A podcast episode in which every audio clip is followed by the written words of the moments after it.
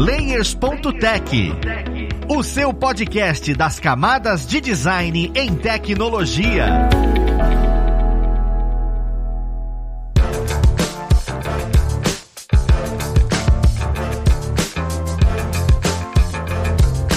Olá, ouvintes! Eu sou o Luiz Lima, designer e professor aqui na plataforma Lura, e vamos para mais um Layers.tech, o seu podcast das camadas de design em tecnologia. Na conversa de hoje, nós vamos falar sobre a profissão UX designer. Isso que tá falando à torta e à direita pela internet, em todo lugar que você vê, mas de fato, o que, que ele faz, o que, que a gente precisa estudar para entrar nesse segmento, quais ferramentas a gente precisa conhecer, qual teoria a gente precisa conhecer, eu preciso programar, não preciso programar. Vamos tentar elucidar um pouco isso tudo, porque facilita muito para quando você quiser seguir essa carreira. Então vamos lá para a conversa, conhecer quem vai ajudar a gente nisso. Nós temos como convidada hoje a Paula Lopes, ela que atua hoje como UX designer no Sebrae e tem uma vasta experiência nesse segmento antes de se tornar um UX, antes de existir a palavra UX, ela já atuava nessa área. Seja bem-vinda, Paula. Obrigada, Luiz. Estou muito feliz com o convite e estou bem animada aqui para conversar com vocês a respeito desse assunto interessantíssimo, como você bem disse, tá na moda, né? Tá nos trending topics, carreira de UX.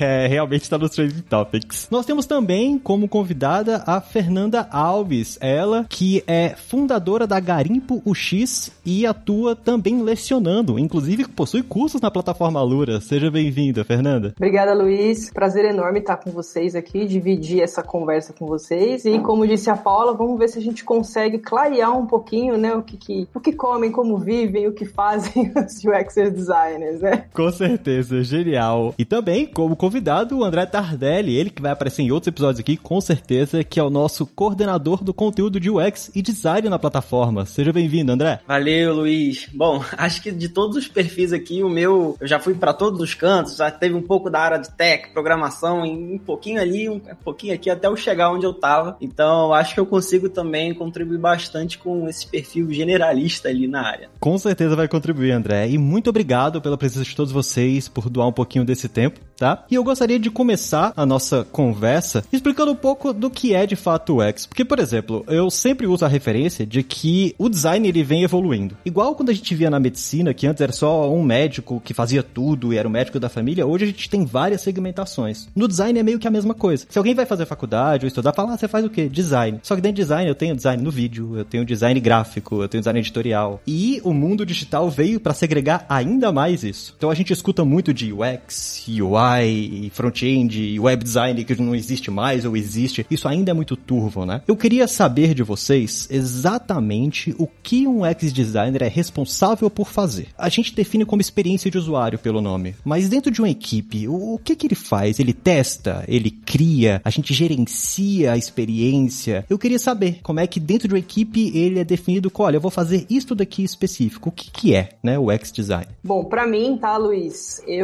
venho da formação de desenho industrial, então isso é uma coisa que eu falo bastante com quem eu converso, nos cursos que eu preparo. Primeira coisa que a gente tem que entender, eu acho, é o conceito do design como um todo. O designer, ele é a pessoa que vai criar e construir soluções. Ponto. Primeiro princípio, né? Agora, as segmentações, de fato, né, elas vêm acontecendo mesmo, né? A gente tem utilizado muitos devices, né? Hoje ninguém, todo, tenho certeza que vocês estão aí todos com o celular do ladinho, ninguém desgruda. Então, a coisa, ela foi tomando uma outra proporção, né? E segmentando de fato. Então, o UX designer é a pessoa que fica responsável em medir essa experiência, projetar essa experiência, ela vai ter que conversar com toda a equipe e não só com a equipe de desenvolvimento, mas ela vai ter que entender um pouquinho de branding, ela vai ter que entender um pouquinho de marketing, ela vai ter que entender um pouquinho de mercado, economia. Então é um profissional, eu brinco que é o um profissional que tem que saber um pouquinho de tudo, né? Hoje a gente fala muito do profissional generalista, né? Então, de fato, sim, os designers eu brinco, né? Falei, é bom e é ruim, porque você precisa entender de várias coisas, né? Para você de fato conseguir construir, projetar uma experiência bacana e relevante para aquele usuário, porque você não é o usuário, né? Lembrar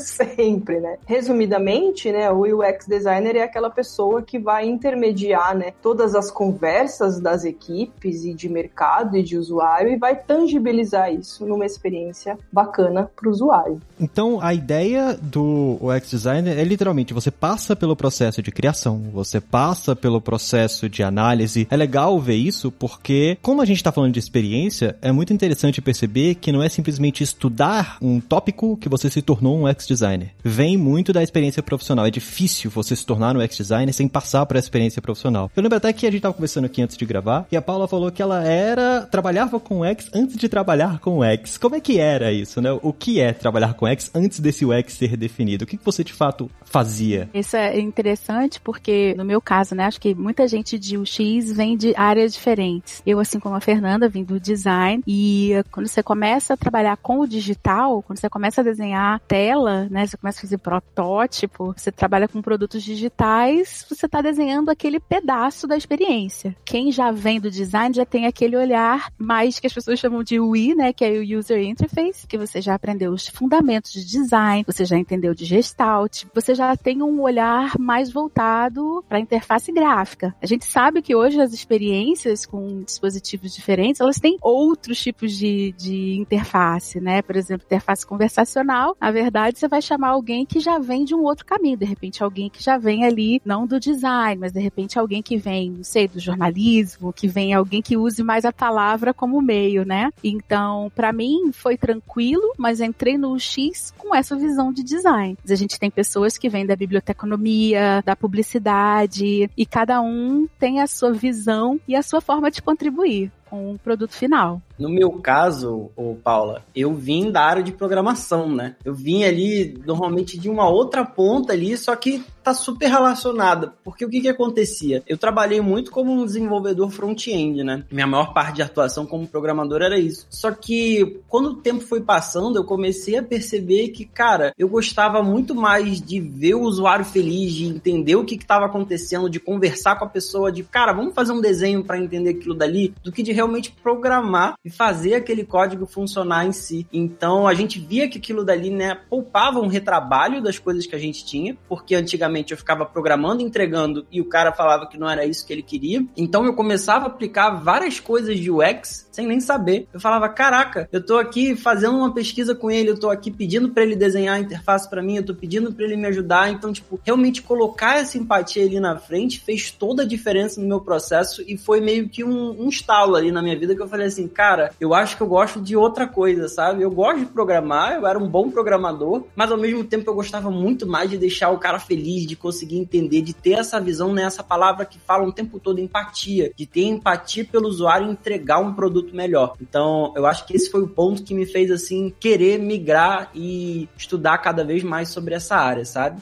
Eu acho bem legal ver isso, porque a gente fala, conversa com a Paula e com a Fernanda e elas vieram de um background de design. E o André falando isso já é tipo, psh, caraca, ele era programador e tá inventando de vir aqui mexer com arte. é muito legal você ver como essas áreas se conversam. Uma das coisas que eu tenho dúvida hoje e que eu acho que muita gente se pergunta é: a gente fala de experiência do usuário, só que toda vez que a gente escuta dessa profissão, ela tá atrelada a um produto digital. Ela tá atrelada a, não, alguma coisa na Stone, alguma coisa no Nubank, alguma coisa no iFood. Mas, de fato, para ser o UX designer, você tem que atuar só em empresas de produtos digitais? Ou eu posso, sei lá, trabalhar na Samsung no produto do notebook? Ou, ou, ou produzindo mouse? Ou, ou a caneta? Não sei. A experiência vai além do digital? Ou eu fico só fechado nele mesmo? Como é que o mercado vê isso? Como é que a gente consegue ver isso? Olha, eu diria que é uma coisa meio que orientada ao mercado. Como você bem falou, tem que ver como é que é o mercado. Porque a experiência ela é muito maior do que a sua interação com o produto. Ela começa muito antes e ela não se encerra no momento que você deixa de usar o produto, né? Que você deixa ele de lado. Ela é muito maior. Mas quando você é chamado para uma empresa para atuar como um X, ele espera que você faça alguma coisa e geralmente ele tem um produto e geralmente ele é digital. Então acho que o mercado ainda não está maduro para contratar profissionais do X com tudo que a gente pode ajudar, com tudo que a gente pode contribuir com testes, com acompanhamento de métricas, com estratégia, ainda é um trabalho das empresas, do RH e nosso também, né? De ensinar, olha, o que, que a gente pode fazer. É um trabalho de formiguinha que eu acho que a gente vai fazendo junto com o mercado, porque é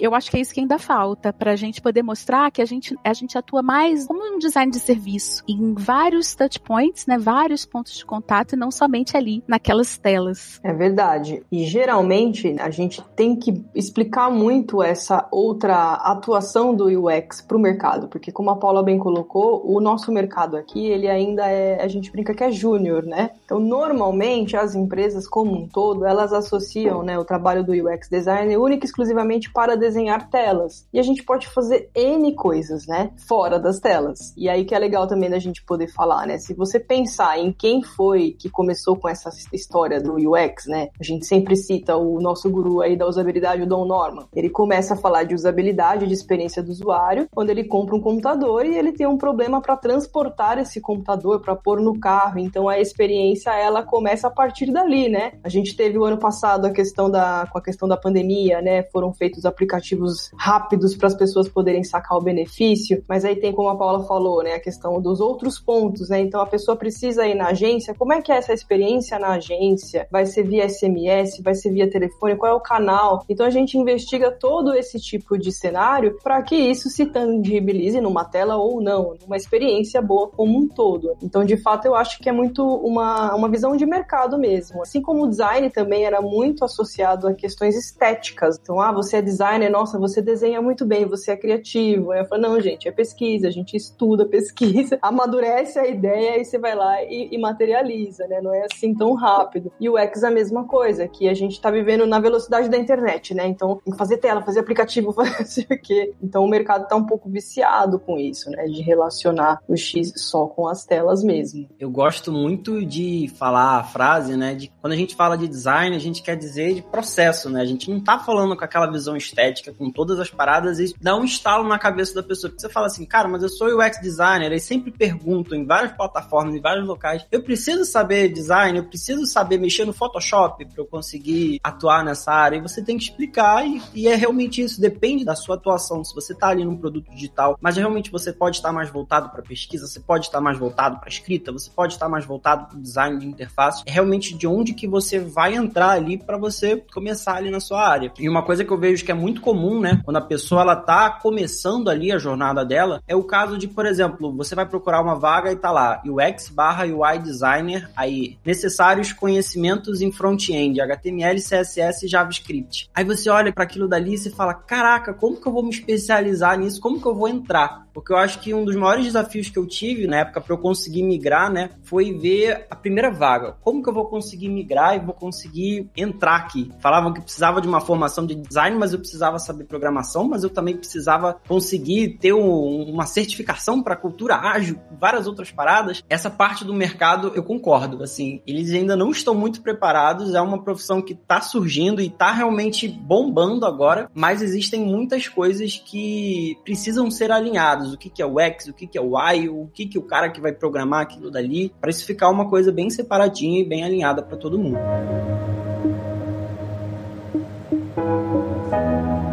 É lindo escutar o que você tá falando, porque se eu conseguisse mostrar as pequenas perguntas que eu tenho para fazer, casa exatamente com o que eu gostaria de falar agora, que é vocês que já estão atuando na área, já passaram por essa experiência de caramba, eles não sabem nem o que, que eles querem que eu faça lá dentro, mas estão falando que é o X e tudo. Para quem vai migrar de carreira e para quem tá começando agora, o que, que eles devem fazer? Eu devo focar em quê? Então eu devo estudar Photoshop, eu devo estudar HTML, CSS, eu devo estudar a empresa e depois eu defino o que, que eu vou estudar. Como é que vocês, com a experiência que vocês têm, trariam pra gente a ideia de, olha só, cara, começa vendo isso. Você começa vendo aquilo, eu acho que é mais fácil, seu caminho vai ser menos tortuoso se você começar dessa maneira. Porque até o mercado se consolidar, você pelo menos já tem um caminho para qual você deve caminhar. É, é, o meu maior objetivo dentro do podcast, né? E eu queria saber um pouco da experiência de vocês, para quem quiser começar ou migrar de segmento. Eu acho o seguinte, sem ser hipócrita, acho que a área de X ela te chama. Quando você começa a ler alguma coisa e você vai fazendo assim com a cabeça e você fala, é verdade, por exemplo, né?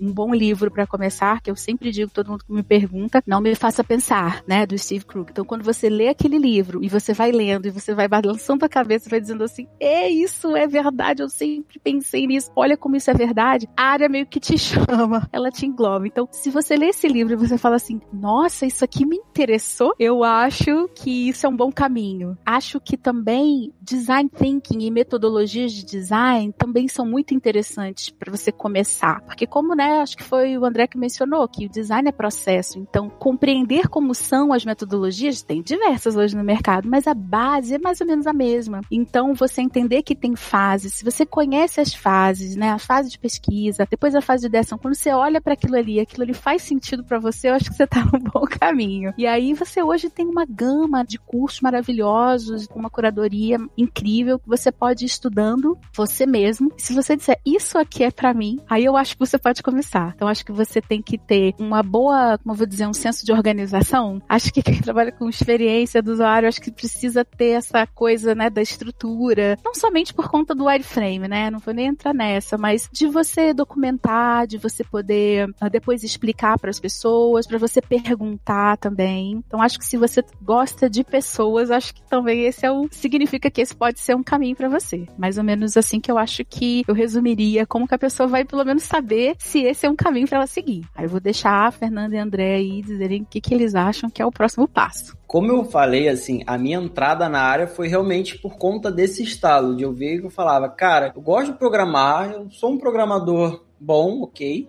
mas eu gosto muito mais de deixar aquela pessoa feliz, de ver como que faz. Então, por exemplo, às vezes eu ia apresentar um projeto e aí eu falava assim, eu criei toda a validação ali dos campos com várias outras coisas e criei várias páginas e não sei o que. O cara falava assim, caraca, esse botão novo que você trocou é muito legal. Eu falei, não é mesmo, cara? Eu troquei esse botão aqui, ele consegue melhorar a acessibilidade da parada e agora você consegue por conta dessa parada, não sei o que. Eram esses estalos, eram essas coisas que depois eu fui vendo que eu tinha um lugar ali, sabe? Eu sempre me via ali na área de programação, falava, beleza, eu consigo me destacar, mas eu me sentia às vezes até um pouco deslocado ali. Entrar agora nesse ramo, né, que eu falei assim, cara, eu vou querer realmente ensinar, mostrar para as pessoas como que isso agrega, como que isso evita um retrabalho. Eu já trabalhei em muitas empresas em que eu tinha um retrabalho imenso e realmente uma entrada de um profissional desse consegue ajudar muito, sabe? Esse desafio para mim, para eu conseguir entrar na área, não foi fácil, assim. Passar vários processos seletivos que falavam, mas você está programando, não adianta. E no final das contas, saber programar me deu uma certa vantagem. Quando eles perceberam que eu, como UX designer, conseguia me comunicar com os desenvolvedores de uma maneira melhor, isso fez toda a diferença para eles. Porque antes chegava o cara ali, o designer e o desenvolvedor, e eles não conseguiam conversar. O designer chegava e falava assim: Eu quero que você faça isso aqui. O desenvolvedor falava: Não, mas isso é impossível, porque isso daqui não está sendo viável, não vai funcionar, não sei o quê. E aí virava uma briga. Era uma briga entre o designer e o desenvolvedor o tempo todo. Quando você bota esse profissional de UX ali no meio, você consegue ver que tem uma mediação. É como a Fernanda falou, é uma pessoa que vai conseguir se comunicar ali com o desenvolvedor, que vai conseguir se comunicar com o designer e vai conseguir fazer com que isso flua ali da melhor forma possível, melhorando a experiência tanto do usuário quanto da própria equipe. Eu acho que esse profissional vai agregar em, em todos esses sentidos, sabe? Eu acho que é isso. É, também é a inserção de eu estar em algumas comunidades. Recentemente, agora a gente fez uma parceria com Vagas e o X também, que é uma comunidade muito legal, que fala várias sugestões de cursos, de lives, de conteúdos também para agregar. Participar dessas comunidades, falar ali com essa galera, ter essa mentoria, essa curadoria, como a Paula falou, eu acho que é o melhor caminho assim para você entrar na área, sabe? É verdade, eu ia comentar até sobre isso mesmo. Eu falo muito, às vezes eu faço algumas mentorias também ali pelo LinkedIn e eu aconselho muitas pessoas que estão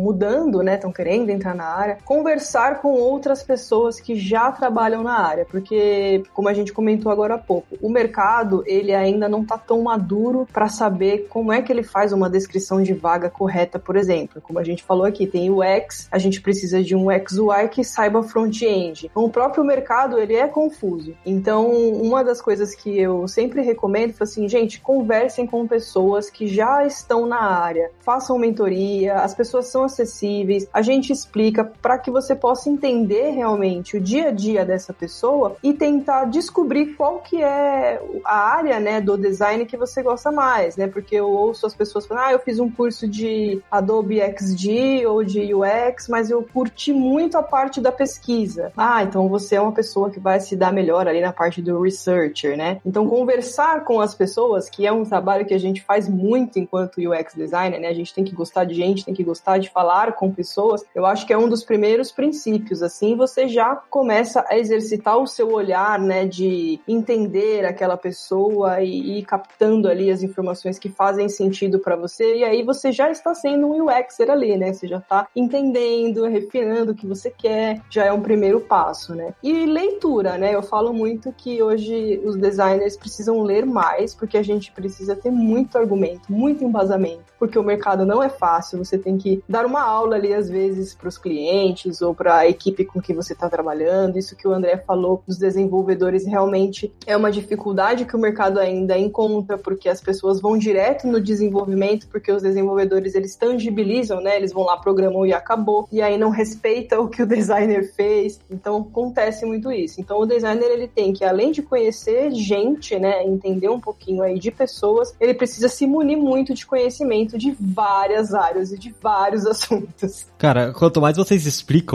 mais vai dando paixão pela profissão. Isso é bem legal. E uma coisa que casou muito com o que eu queria perguntar, Fernanda, que você comentou, é exatamente sobre essa ideia de se munir. Porque quando a gente fala sobre design, você sozinho, você consegue fazer um folder, um flyer, uma interface, porque você está estudando, você vê aquilo que você faz. Beleza. Mas dentro de uma equipe, dentro de uma empresa, você tem que apresentar resultados. E design é uma coisa muito abstrata para apresentar resultados assim, quando a gente está conversando, né? É difícil você olhar e falar, por que, que aquilo ali tem que ser azul e não verde? Ou por que, que tem que estar tá lá em cima? Por que, que tá aqui embaixo? Eu queria saber como é que você, como UX designer, consegue se munir de informação e guardar essas informações ou fazer essa documentação para apresentar para o seu chefe ou para quem tem que entender resultado que você fala, olha, eu fiz isso e a, a diferença de resultado é essa. É necessário a gente conhecer sobre ferramentas que mostrem gráficos, sobre ferramentas que armazenam etapas ou ferramentas que mostrem o antes e o depois, porque o design é um negócio muito abstrato ainda. A gente que estuda tem uma noção ainda mais sólida, mas quando a gente vai apresentar isso para alguém que não entende o design como a gente entende, a gente tem que conseguir tornar isso mais sólido, a gente tem que tornar isso mais palpável. Como é que vocês, né, na área de vocês, apresentam esses dados, apresentam essas, essas saídas? Olha, faz essa alteração, essa alteração vai dar certo. Por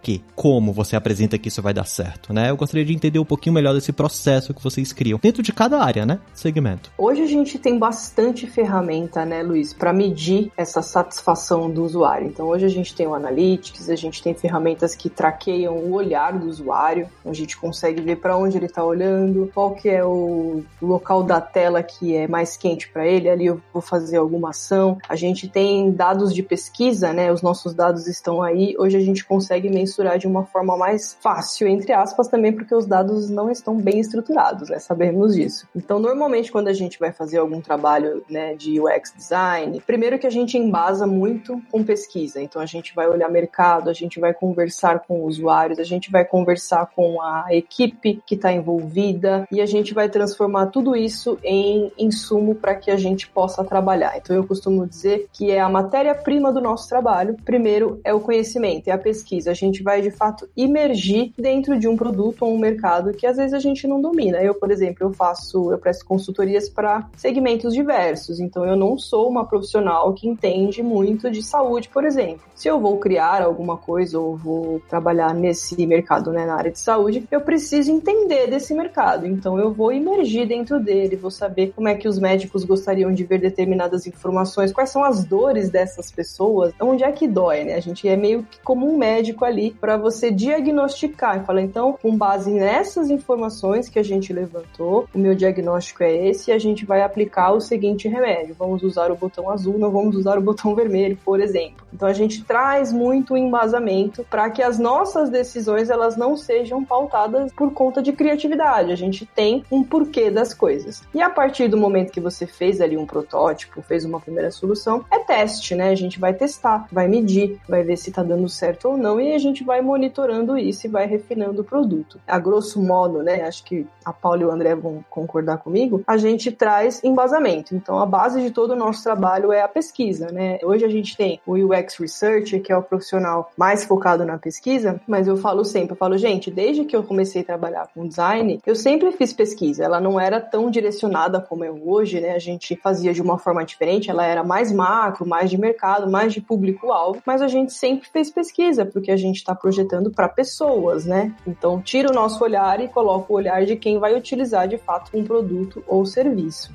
Isso elucida muita coisa na minha cabeça, porque só de você ter comentado ferramentas sólidas, tipo Analytics, que eu posso ir lá e ver gráficos, fica muito mais fácil para apresentar para alguém o tipo, olha, antes o gráfico em pizza, o vermelho tava grande, agora não tá grande, tá vendo? Agora é o azul que tá grande. Então, ê, tamo feliz. Essa é a ideia, né? Que bom que a gente consegue fazer isso. Hoje tem ferramentas que quantificam isso e eu acho que isso é bem importante, né, para esse profissional.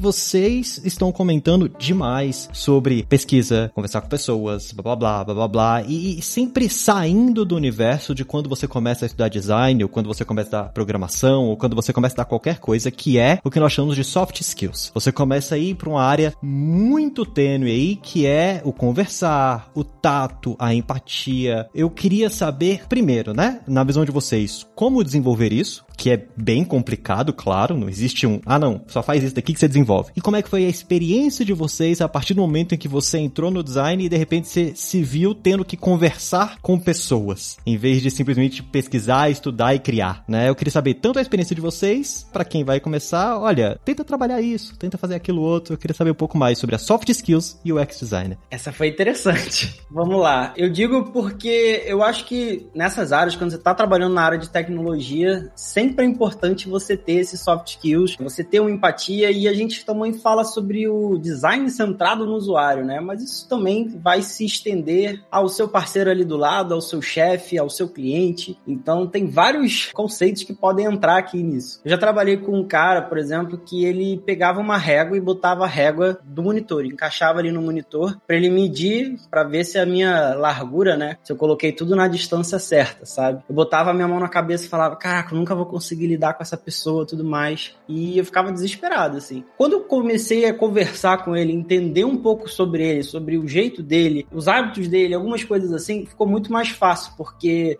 a gente meio que se torna meio que capaz de conseguir prever como que a gente vai lidar com essa situação. Então ele falava, não, mas eu vou pegar essa regra aqui, não, fica tranquilo, eu já fiz isso aqui, vamos conversar, vamos chegar num consenso nisso aqui. E ele se tornou, tipo, muito mais fácil de conseguir lidar ali. Eu tinha um chefe que ele chegava e ele passava várias correções, eu cheguei lá no dia e falei, cara, senta aqui comigo, vamos tomar um café e a gente vai discutir esses defeitos, essas correções aqui juntos se tornou um processo muito mais fácil. Em vez de um e-mail que tinha 80 correções a serem feitas, era uma coisa pontual de 20, porque ele desenhava o que, que ele queria, ele me apontava as paradas e ficava muito mais tranquilo. Essa necessidade dessa colaboração, dessa empatia e dessa flexibilidade, né? A gente tem que ser um profissional muito adaptável para situações. Eu acho que isso vai para qualquer tipo de profissional, mas o UX designer, por ter esse olhar ali na empatia, de ter uma coisa centrada no usuário, no que, que as pessoas pensam, a gente consegue estender isso até para nossa equipe. Isso torna o processo muito, mas muito melhor, sabe? Eu queria acrescentar, eu concordo, né, com o que você disse, André, o que eu acho que uma coisa bem interessante, que é uma soft skill, que eu acho que vai melhorando com o tempo, que é a seguinte, a gente se liberar do nosso ego, tá, e entender que aquilo que a gente está fazendo é para atender necessidades do terceiro. A gente, às vezes, no começo, a gente fica muito ligado com aquilo que você desenhou, que você criou, e aí você acha que aquela crítica é para você, então a gente tem que, que sair um pouco dessa questão de isso eu criei, né, de abrir mão do ego. Uma vez eu vi uma apresentação de design que eu achei maravilhoso o termo que eles disseram, que, é, que a gente precisa ser menos designer e ser mais humil designer. Porque quando a gente entende que a gente está ali para fazer um meio entre a pesquisa e tudo que a gente viu e tudo que todo mundo falou e as necessidades do usuário que a gente precisa ouvir, né, quando a gente se coloca nesse meio do caminho que é assim, eu sou uma ferramenta para chegar no outro lado. Então, acho que essa, não vou chamar de humildade, né, mas acho que é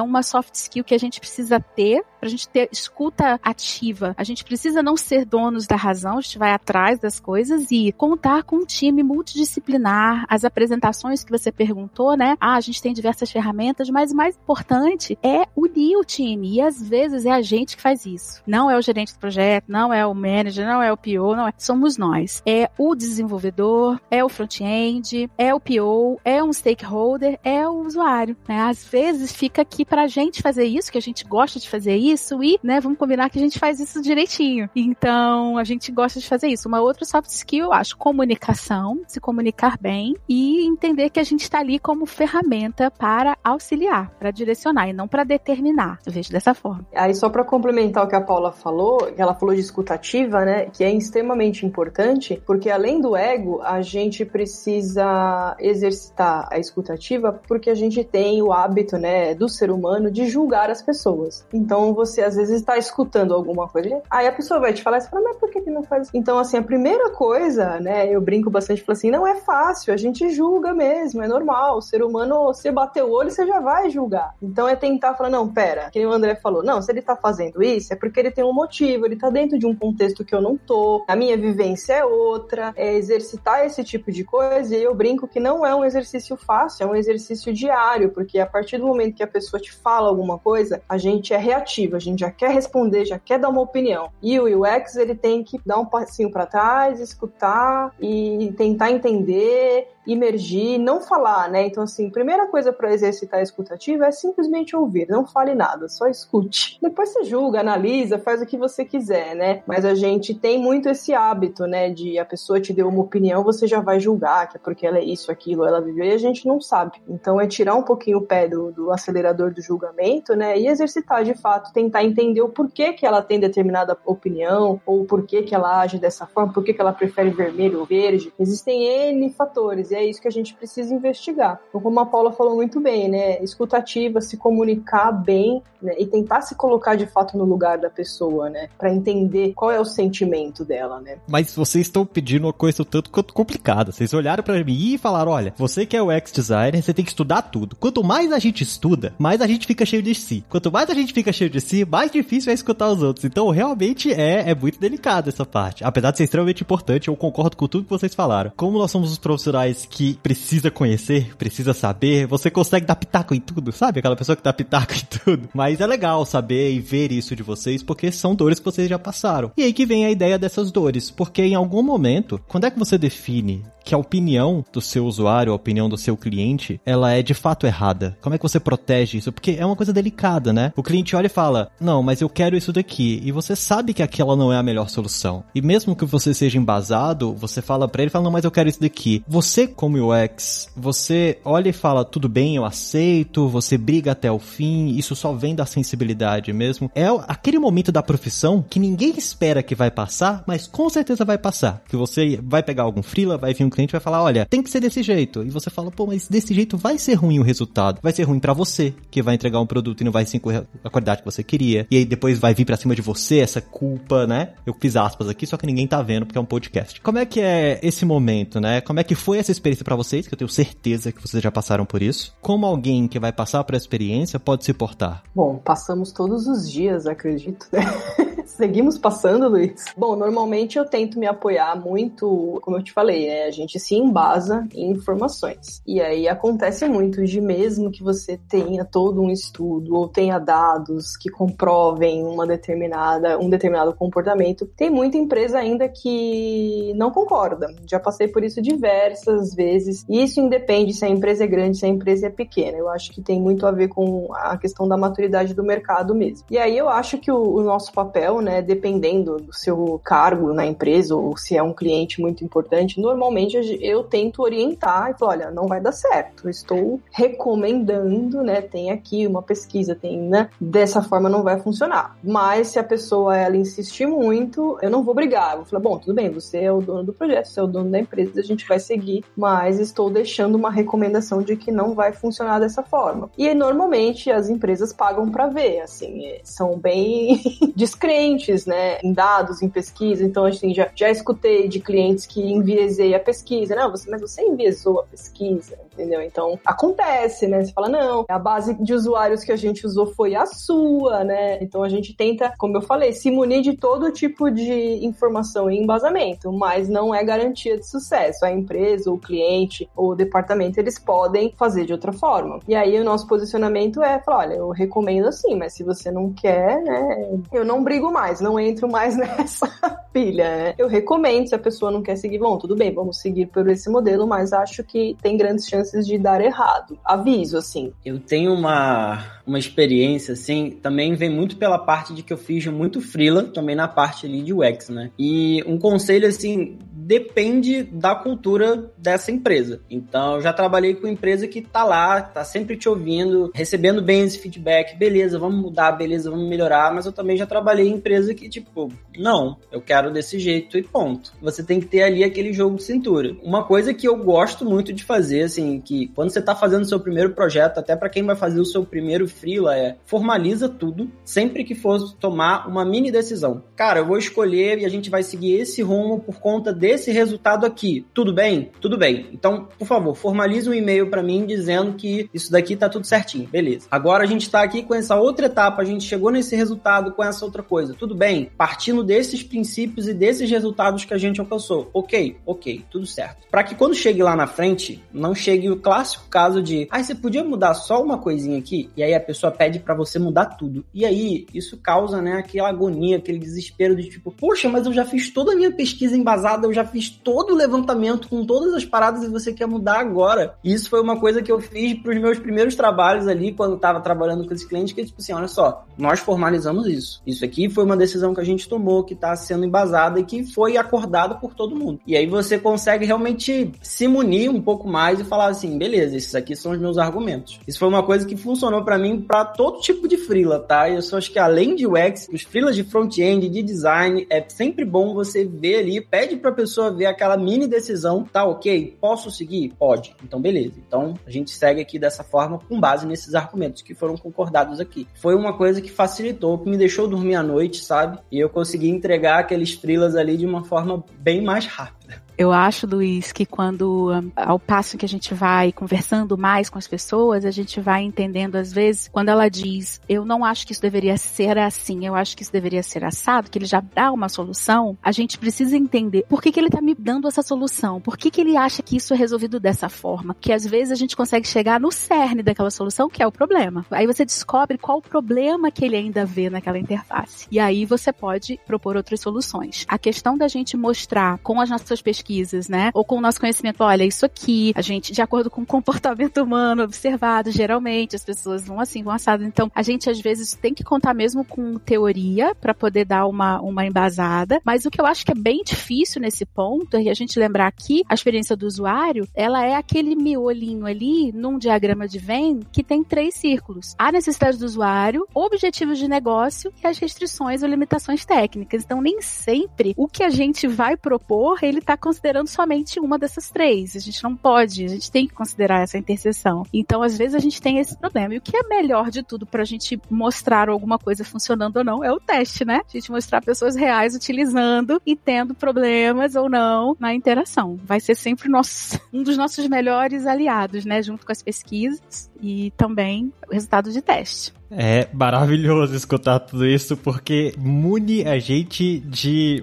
formas para lidar com o cliente. Você que tá escutando e tá abrindo o seu negócio e vai pegar frilas, essas coisas, como você dentro de uma empresa. Porque na minha visão, pelo que vocês comentaram, isso não funciona só para um cliente, como para o seu chefe, né, que tá pedindo para você fazer um produto. E é nesse ponto que é mais específico, porque é difícil você falar com alguém que tá vindo de cima para você que é de baixo, né? Quando é cliente, você ainda tem essa habilidade de mostrar e tudo. Agora, com seu chefe, você tem que ter um pouco mais de jogo de cintura, mas sempre se munir de informação é o que mais vai trazer essa solidez para você conseguir proteger sua ideia, proteger o porquê daquilo. É muito legal, cara, é muito bom. E outra coisa que me deu insight que eu até esqueci de comentar é que lembre-se, a experiência, assim como a Paula Paulo comentou, a Fernanda e o André lá do começo, não é só tela, gente. A experiência é se você compra alguma coisa na Amazon, o processo de você se entregar bem ou entregar ruim faz parte da experiência de você ter comprado na Amazon, sabe? Aquele negócio de vir do correio. Então, até saber se a outra empresa que vai auxiliar na entrega do seu produto vai ser legal, faz parte da experiência. Isso foge tanto da nossa área de atuação e a gente tem que entender isso, que é maravilhoso ver como é sensível essa profissão.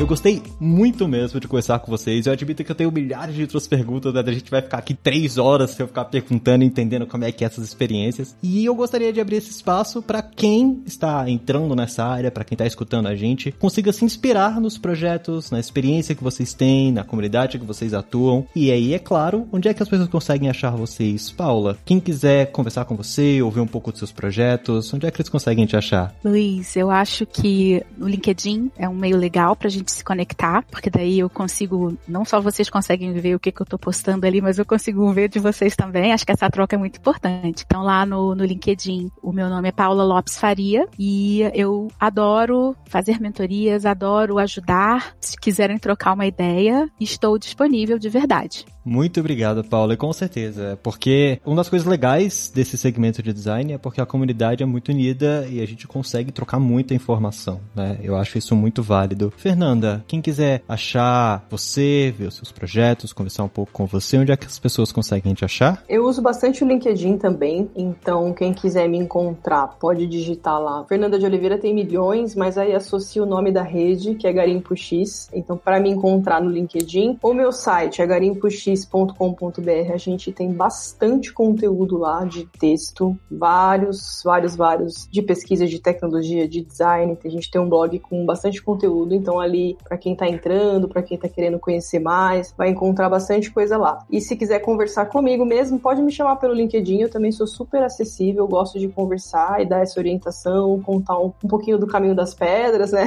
Mas sou super acessível. Podem me procurar, eu adiciono com o maior prazer e a gente vai conversando.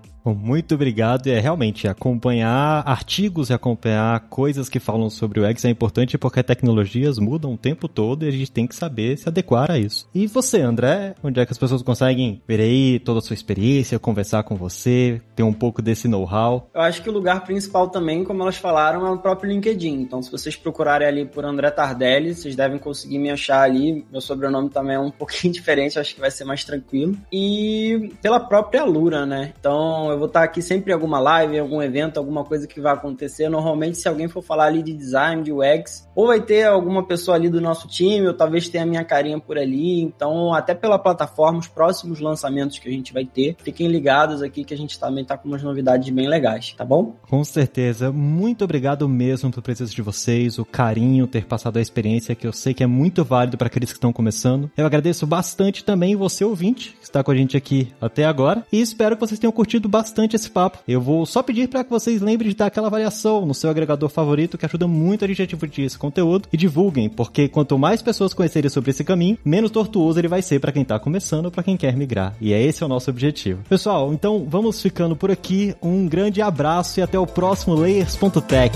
Fui!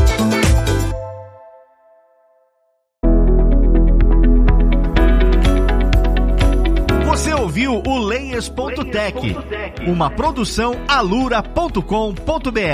Edição Radiofobia Podcast e Multimídia.